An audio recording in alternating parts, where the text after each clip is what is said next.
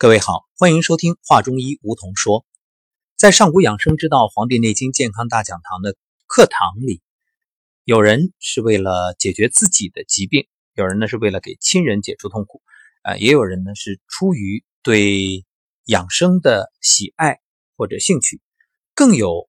一部分同修呢本身就是专业的医生，来到这里就是因为对中医的这份热爱。肖彩霞女士就是其中一位。那今天我们就邀请肖老师啊走进我们的节目，希望呢透过这一个访谈来聊一聊关于上古养生之道、关于医学、关于如何在生活当中去看待养生与治病之间的关系。肖老师您好，你好，吴桐老师好。嗯，是这样子的，我呢本来是学西医的，因为受我父亲的影响，我父亲是医生嘛。完了，那个考大学的时候呢，我就在想，哎呦，我说我要是能做个西医医生，完了之后能够做个外科，尤其是做个外科医生，我觉得外科医生真的感觉很好。嗯，真的拿个手术刀，他有什么问题，我一刀把他一开一割，就是很爽脆的，我就觉得就把他的病治好了。真正是那种救死扶伤，而且特别有成就感。对，就是那时候就就这感觉，就觉得外科医生真的好有成就感啊！长个什么东西一切，呃，说肚子里有个什么问题一割。就好了。我那时候真的就特别想做个外科医生。这是您多大的时候的志愿呢？嗯，是我考大学之前，就是要考大学了嘛，就是我的父亲也建议我去学医嘛，所以我就所有的志愿都是填的医学院，并且我也就期望未来能够做一个外科医生。就是考大学的时候，嗯，就根本没有做其他的志愿的填报。呃，全部都是考的医学方面的。嗯，没有，我的志愿从上到下，整个的志愿都是学医的志愿，所以呢，就是我也如愿以偿，就是考上了医学院，就是所有的志愿都是医学医学院，一切好像顺理成章。看来父亲对您的影响特别大。那您还记得小时候，在您印象当中、心目里，呃，父亲是一位什么样的医生呢？我觉得我爸爸真的特别特别的棒，他给人家看病嘛，就是。嗯，有些问题，那个病人来的时候都很急的，嗯，都很痛苦的。尤其我爸是个眼科医生嘛，我们那个旁边有一个钢铁翻砂厂，就很多病工人在劳动的时候呢，就是有这个铁屑啊什么，就是蹦到眼睛里嘛。那来的时候都很痛苦，眼睛睁不开，很痛。完了以后也红肿。完了之后，我父亲轻轻的弄个棉签一拖，就把它拖好了。完了之后呢，再少去给他开点点药一吃。我觉得真的花很少很少的钱。就能把病人的那个痛苦就解决了，所以从小我就觉得，哎呀，做个医生真好，真的就是特别向往，就未来去做医生。那个时候可以听得出来，父亲在您心中山一样的高大，是榜样，既体现了救死扶伤的那种高超医术，又表现出了人道主义的关怀，特别是这种医德，让病人花最少的钱。所以，那您心中肯定也是希望自己成为这样的一名医生。是的，我就因为是。我从小呢，因为父亲是医生嘛，所以很多人到家里来求医，有的时候都到家里来的。那完了之后，我就从小也知道，就是所有的人得了这个病，因为我爸我们那个时候是在镇上嘛，他那个病呢，就是分也不是分的特别细。虽然他是个眼科医生，也有很多慢性病的，比如说高血压呀，完了肝炎啊结核的什么这些毛病的人来找他。完了之后，我都接触到这些患者之后，我就知道，其实人得了病之后，我就一个深深的感觉，人得了病之后，其实是真的，尤其是慢性病患了之后，这个家庭是与幸福无缘了。一方面怎么无缘呢？就是一方面一个劳动力丧失了，这个家里的顶梁柱生病了。那他的家庭的收入减少了，另外还有一方面，他还继续花钱，就把整个家拖得又贫又困的，就是这种状态，一步一步陷入绝望。是的，所以可以讲，您从小因为父亲的关系，所以您耳濡目染，也就见到了很多这种因病致贫或者因病返贫这种呃，因为疾病而使全家被拖入一个泥潭的这种种真实的案例。是的，所以我从小就知道，哎呀，一个呢就是这慢性病。就像肝炎啊，什么结核，我们那时候叫痨病嘛，根本也治不好。完了之后还要花钱，花的多的不得了。就是真的人生了病之后，尤其是这些大病，我们那时候认为这些病是大病嘛，就基本上真的，嗯，这辈子没有幸福了，也治不好。完了，所以我就想，哎呀，我要去做个外科医生。我就觉得我做了外科医生之后，很多疾病通过我的手术啊，通过我这个像手到病除一样的，拿个刀一划就好了。所以我那个时候就一直都不想去治治疗这些。内科病或者是慢性的病，这是不是和您的性格也有关系？就是想立竿见影啊，干脆利索啊，而且这样呢，直接就能看到病人这种因为手术而由病痛变成康复，变成幸福。我觉得您内心深处还是喜欢看到病人的笑脸。是的，我真的我自己也是这样的一个性格，就觉得我做什么事也是我性格就是这样，也是很爽脆的。我也希望病人到我这里来了，哭着进来或者阴沉着脸进来，完了之后走的时候，他就是开开心心的离开。我就希望是这样一个状态。那走上工作岗位之后，您的这个愿望实现了吗？没有，太痛苦了。因为我觉得我做病做这个医生，我一点医生的感觉都没有。我真的经常很痛苦的，就是那病人的感冒也治不好。完了以后，我因为我后来从就是呃阴差阳错的也没有做得了外科医生嘛，就是做了七年的内科医生。我觉得我做这个内科医生的过程当中很纠结、很煎熬的，因为真觉得连个感冒我也帮他看不好。比如说今天这个病人来很重的发烧啊，发就是很头痛啊，或者很重很难过的这种症状，我也没本事马上把它解除。所以我就觉得我做这个医生，我一点成就感都没有。包括就是有很多慢性病，因为内科嘛，就面对很多慢性病嘛，就是糖尿病啊、高血压这种慢性病，我都觉得没有一点点做医生的成就感。帮不了病人，我就这感觉，所以我后来就辞职，就不做了，不做医生。那不仅没有成就感，反而又多了很多的内疚，或者说那种痛苦，因为看到无法解除，而病人又为此花了钱。那您觉得这是您一个人面对的问题呢，还是说整个这个行业，您的同行也会有同类的感受？那绝对不是我一个人的感受。嗯，其实因为我家里的我的姐夫啊，包括我父亲后来也还继续行医嘛，包括我的兄弟啊，我家里人，包括我同学，因为我是医学院的嘛，完了之后我很多同学也是做了内科医生。嗯，这个大家应该也都知道，反正现在的整个医疗市场，其实医生的的确确一点点，尤其是内科医生，他们也都自己也认可，确实都是在过度治疗，真的很多病就是一袋子一袋子的药吃到死。最后就是人财两空，确实也就是这样一个状态，所以这个是个普遍现象，不是我想想，不是我一个人。嗯，有时候呢无能为力，但又无可奈何。无独有偶，因为昨天我们采访的是国英，也是咱们班的同修，他也是做过一年多的医生，他也说过，他说当初嗯自己想着做了医生有成就感，后来为什么放弃医生，又选了他另外一个专业 IT 行业，就是因为他觉得做医生一年多的时间，自己的笑容越来越少。那您当时在医院是不是也天天背负着这种巨大的压力呢？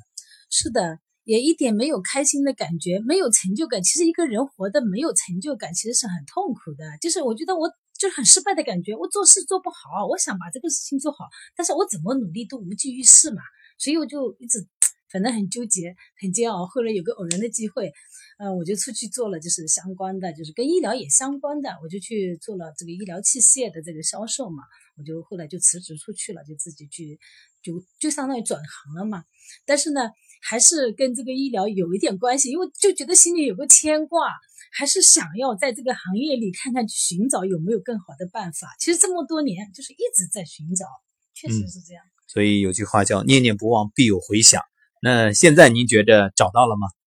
啊，是的，那个其实，在我这个工作这么多年过程当中呢，我其实在用姑且，就是应该说是叫暂且的帮助一些糖尿病病人的办法，用一些医疗器械帮助到糖尿病病人。但是我觉得那个方法，那种西医的办法没有从根本上解决，所以我也一直在寻找，真的一直在寻找。所以前几年呢，我就了解了，就是中医嘛，我就先自己自学了。后来有一些中医产品，就是他们要。把一些产品拿过来做销售嘛，所以我也就顺带研究了一下，哎，我觉得挺有道理的，所以那个时候就认识了我那个我们这个上古养生之道养生，就是我们一起学习的就是黄桂荣嘛。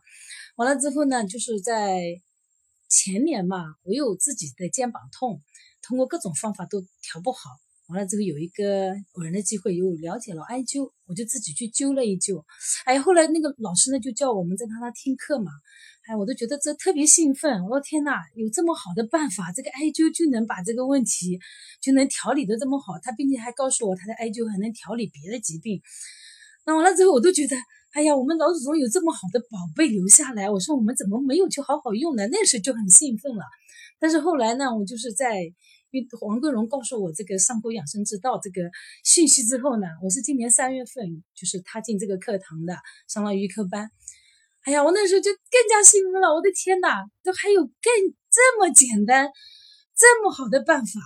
完了之后，其实在这之前呢，就是我自己自学中医啊，包括我在那个艾灸老师那个地方听那个艾灸老师讲课的过程当中呢，我有个感觉，就觉得我们的这些老祖宗传下来的办法呢，就是不系统，就是比较难复制，不能传播到给很多人。所以我也觉得，哎呀，我说中医好是好，但是这么难学，这么难以传播，难以复制，这也是一个遗憾。嗯，所以尤其以您科班出身，作为一个西医医学院的学生，可能用您的这当初的这个思维去考虑的话，更有这种感受，就是觉着不好掌握，而且有些时候呢，可能不好量化。对我，我最最觉得就是因为现在我们这个整个的医疗系统，因为我是现在这在这个之前，就是我从医疗岗位出来之后所从事的这个职业呢，就是是做的一个医疗器械的销售管理嘛，我自己就是代理一些产品，所以我也。真的也都是跟一直在医疗战线的嘛，跟医疗战线是有很多的关系。完了之后也知道所有的社会上的人对中医的看法，包括就是我们现在的就是医生、中医医生、中医院，包括我们的西医啦，其实大家还是觉得中医是不靠谱的，他们是不信任的。完了，因为他们都觉得中医玄学。嗯，完了这个也拿不出个循证医学的证据来，因为现在西医不都讲究什么循证医学嘛？所谓的循证就是要寻找一些证据嘛，所以他们也都不相信，因为不相信就导致了整个的中医现在大家也都看得到的，就是一个这样的一个现状，就是呃整个传播啊或者是传承的一个现状，就是西医就是中医院里面，你今天。一个骨折啊，有个什么问题？其实很多人是抱着说，哎呀，好多中医去接骨是吧？中医不是有有些大家都知道，有些很好的办法来接接骨啊什么的。但是跑到西医院，你这个中医院你去看，解决不了。不是，他也完全是用西医的办法，也都是骨科开刀。嗯，就是中医院里面也是这样子的。所以我经常开玩笑，我说我们现在的中医在整个医疗体系里占的比例非常非常的低，就包括每家每一个城市不是必须有一个中医院的吗？但是中医院里面也都是西化了，就是真正说相信中医，嗯，用中医的办法调理病人的疾病啊，这个都非常非常的少，比例都非常少。那我后来来了上古医学之后，我一下子我就打动我的就是刘星老师，一个告诉我们，他也在用卡尔良相机在照照相，就是我们这个胃气啊，包括就是说在用很多科学的办法，尤其是他讲的那个正弦波。哎呀，他花了那个波以后，我好激动啊！我当时真的很激动。哎呀，我想有这么科学的办法，能够说得这么清楚。因为很多人是用自己的这种，呃，固有的这种一点点对过去对这种所有事物的认知来来想中医，就是因为可能也有些负面的东西，或者是我们的传承上面是有一点一点点的问题嘛，断档嘛，是不是？那么他们就是觉得这个不科学、不可理解。但是我我听刘星老师一讲那个正弦波。一讲到这个，就是用嗯很科学的方法把这些东西解释的这么透彻，我就特别兴奋。我说，哎呀，我说太好了，终于有人能把它讲得非常清楚。因为你讲得清楚，那很多人就能理解、明白、懂，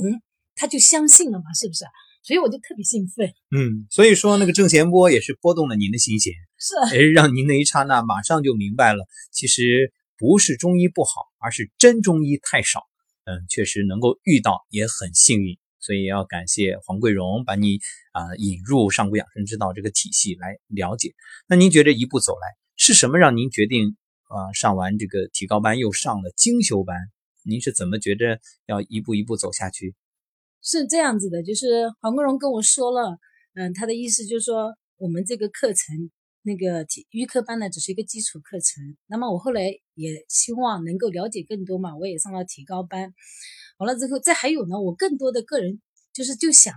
这个东西这么好，我一定要把它学学透、学学好，我才能跟别人去讲啊。因为这个东西我一个人知道，我个人受益了，我家庭受益了，我的亲朋好友受益了。但是社会上还有那么多人在受苦、在受罪。那我在想，我能不能再去学的更精细一点点，能够讲得很清楚又。虽然老师一个人讲得非常清楚，我看我去学的更精细一点，我是不是我也能讲得非常清楚？完了以后去给更多的人知道，啊，原来我们的疾病是这么样子，跟我们的这个身体、跟我们的作息、跟我们所有的这些情绪都有关系。那么我们是不是就更好的可以去让更多的人理解这样的一个道理？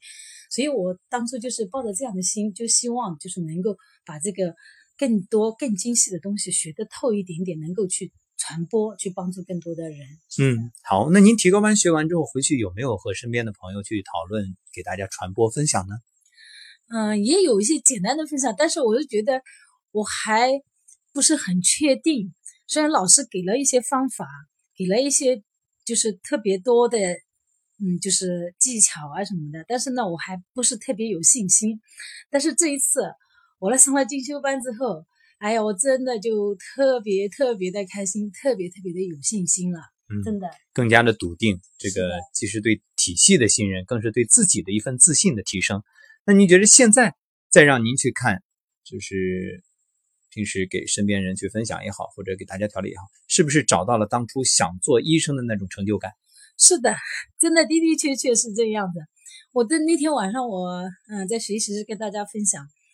哎呀，我说我好兴奋，好激动啊！今天刘星老师讲了，说我们这个就是口腔溃疡，提到个口腔溃疡，我们在那个西医里面，我们经常会说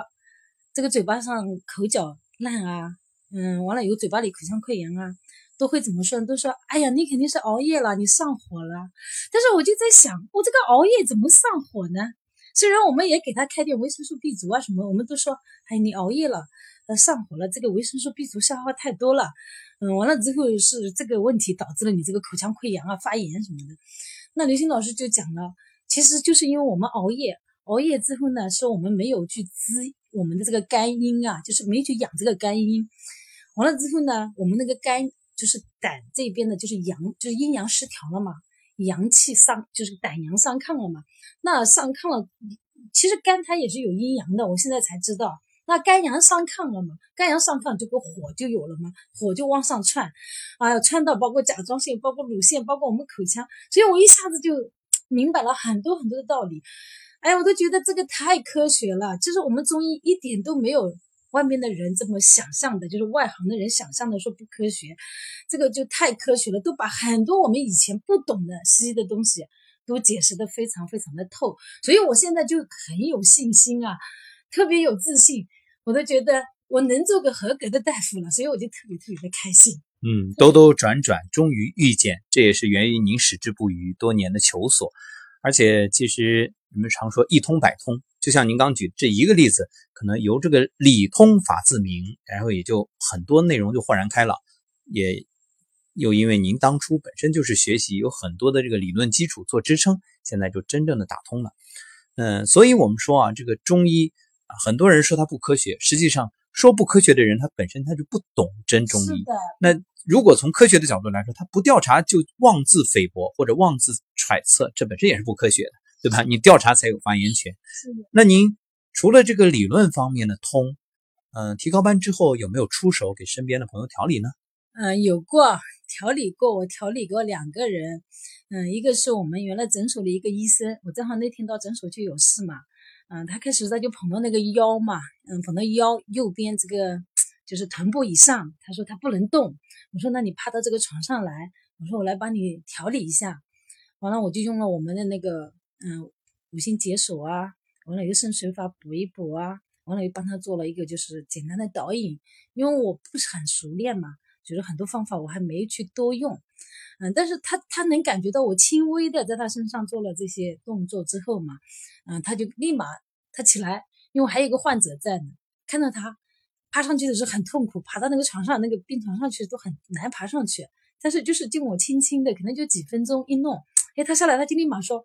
哎呀，他说我好多了，他说我能动了，所以我当时就觉得，哎呀，我真的好开心啊！我就觉得我真的能帮人调病了，真的特别开心。嗯，内心肯定也充满着激动和感恩。是的，这也真正实现了您当初的愿望，通过外科手术的方式帮病人解除痛苦。只是这一次您作为这个呃这种调理，没有手术刀，没有任何的器械，完全靠手。那我想问一个很尖锐的问题啊，就是那您觉着本身您是做医疗器械？那现在学了这个之后，用手就能解决？您觉着和您这个现在做的医疗器械这个生意会冲突吗？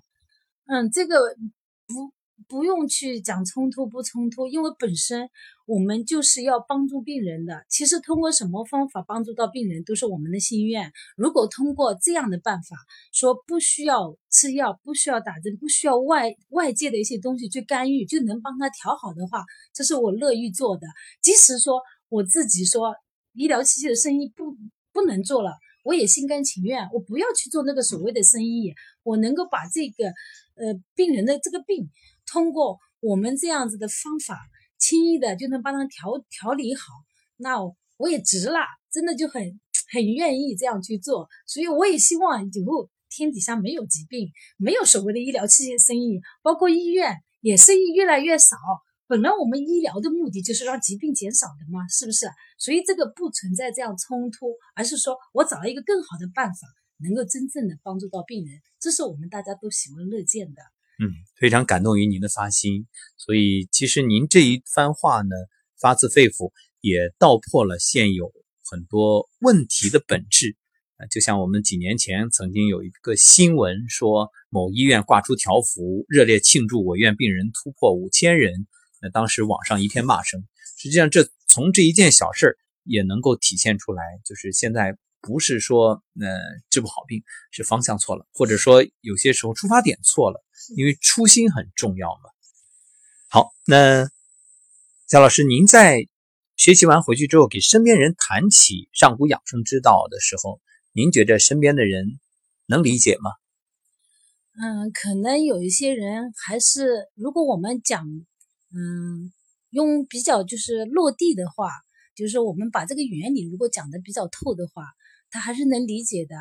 嗯，但是呢，嗯，绝大多数人都是现在他的想法是有问题的，他还是觉得我有病了，我就要去医院，我就要吃药，我就要打针，我就要叫医生给我检查。所以呢，可能开始的时候阻力还是有的。但是我希望呢，我们把这个理论学得更扎实。嗯，就是这个科用科学的语言去把这个事情，嗯，这个疾病的原因啊，调理的方法呀，嗯，讲清楚的话，我觉得慢慢慢慢的还是会有越来越多的人接受的。嗯，也就意味着当我们不断的提升，能够真正讲透啊，自然对方会接受，而且也取决于我们调理的效果。其实从这个角度来讲，我倒觉着您完全可以把我们这个手法和您现有的这个医疗器械的生意相结合。因为毕竟有些人，你说三下五除二给他治好了，他是不相信的。他觉得我这个病按照常规来说，可能到医院要花很多钱，要用很久。结果你这呃五六分钟、十几分钟治好了，他反而不相信。那与其这样怀疑，不如和您的这个医疗器械相结合。因为器械呢，它有些是康复性的，可能在这个过程里面，他就算对我们这个手法了解不多，信心不足，但是他对器械是有信心的啊。对这个冰冷的机器，他会。产生那种呃依赖，所以这样呢，两者相结合。实际上，我们知道现在的很多医疗器械，它也有它的意义和价值，因为本身也是按照相应的这个方式原理来设计的。嗯，所以我倒觉得您可以很好的结合，更通过这样的方式呢，啊，借假修真，借着这种形式，让大家呢，透过机器的这种疗愈，再加上您的普及，对于上古养生之道啊，慢慢的更了解，也真正懂得。这个预防重于治疗，嗯，那您觉着一路走来，除了刚才所说的这些之外，您最大的收获是什么？哎呀，我最大的收获，我觉得特别特别开心的是，我终于是找到一条路，就是让我自己非常非常的安心，嗯，未来对所有的东西都不恐惧了，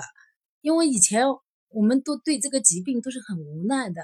都想想人 老了之后。会就会必然会产生各种各样的疾病，嗯，就会去受各种各样的折磨。完了是其实对未来也是蛮恐惧的。但是现在呢，